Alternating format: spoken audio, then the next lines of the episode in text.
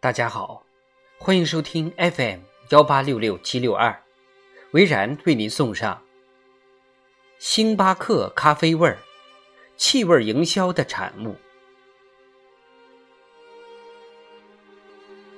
你以为星巴克店里闻到的咖啡味儿，真的是来自咖啡吗？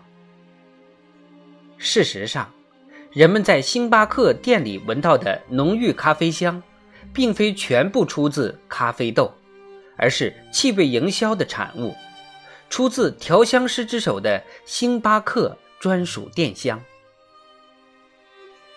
同样的，迪士尼乐园的爆米花摊在生意清淡时，会释放人工爆米花香味儿。不久，顾客便闻香而来。这种区别于传统的味觉和视觉刺激。利用特定的气味吸引消费者关注和记忆的营销模式，叫做气味营销。科学杂志《神经元》曾发表研究报告称，在所有感官记忆中，气味是最不容易被忘记的感觉。数据显示，人对气味的准确回忆率在一年后仍能达到百分之六十五。如果要用气味形成品牌独特的印记，则需要根据目标人群的喜好做科学的设计，让更多人因为说不清道不明的味道喜欢上品牌，成为品牌的忠诚粉丝。例如，在商场的母婴用品区，婴儿爽身粉的味道会产生温暖舒适的感觉；在游泳衣区。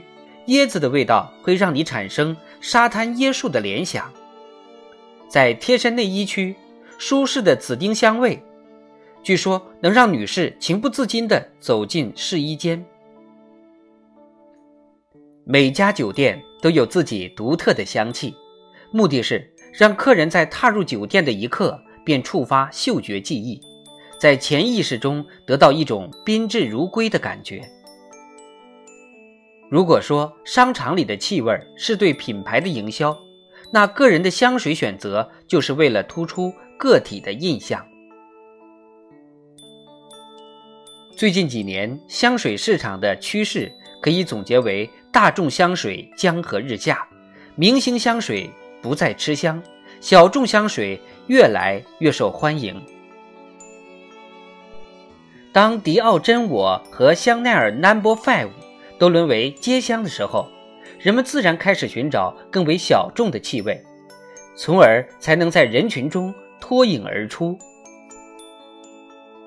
凉白开是气味图书馆里颇受欢迎的一款味道，同样受欢迎的还有咸空气、洗衣间、窗户、暴风雨等味道。纽约小众香水品牌。Demeter 最近还推出了一款名为“书香味”的香水，据说这款香水能带你置身你最喜欢的书店，或是曾经泡过的图书馆。这种单一气味的小众香气，胜在足够特别而具有标志性。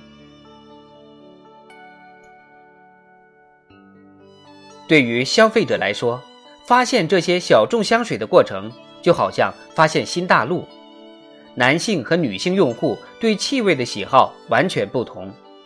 咖啡香、花香、烤面包的气味、橙子等水果的气味都对女性很有诱惑力，男性对气味的感知能力相对较弱。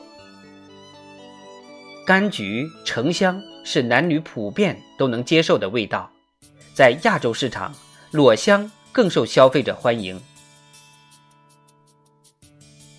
东方嗅觉更偏好清雅流动的气息，雅诗兰黛香水部门经理罗兰说道：“亚洲的文化礼仪就是不要让自己的气味强行闯入别人的地盘，使用香水是为了提高皮肤的清爽感。”宝洁公司市场部曾经在消费者中做过一项调查，发现使用飘柔洗发水的用户普遍对于产品的核心功能。柔顺的满意度较高，而对洗发水的气味则颇有微词，认为化学物质的气味太浓，而让产品显得廉价，甚至造成产品不安全的印象。再高级的香水，如果喷洒过多，过于浓郁刺鼻，则会起到反作用，让人感到是廉价的香气。此外，根据场合来选择适合的香水，是一个很重要的用香准则。日常通勤最好选择淡香水，气场适中。如果晚上约会或出席稍微隆重的场合，选择浓度较高的香水，则是非常明智的。这会让人更容易因为你标志性的香味而对你印象深刻。香水的使用还有季节之分，在温度略高的天气，香水会散发的比平时更快，通过嗅觉感受到的气味也就会更浓烈。因此，在选择浓度较高的香水时，就要控制用量。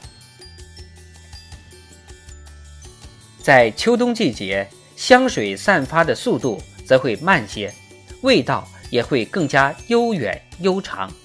选择淡一点的香水更为适宜。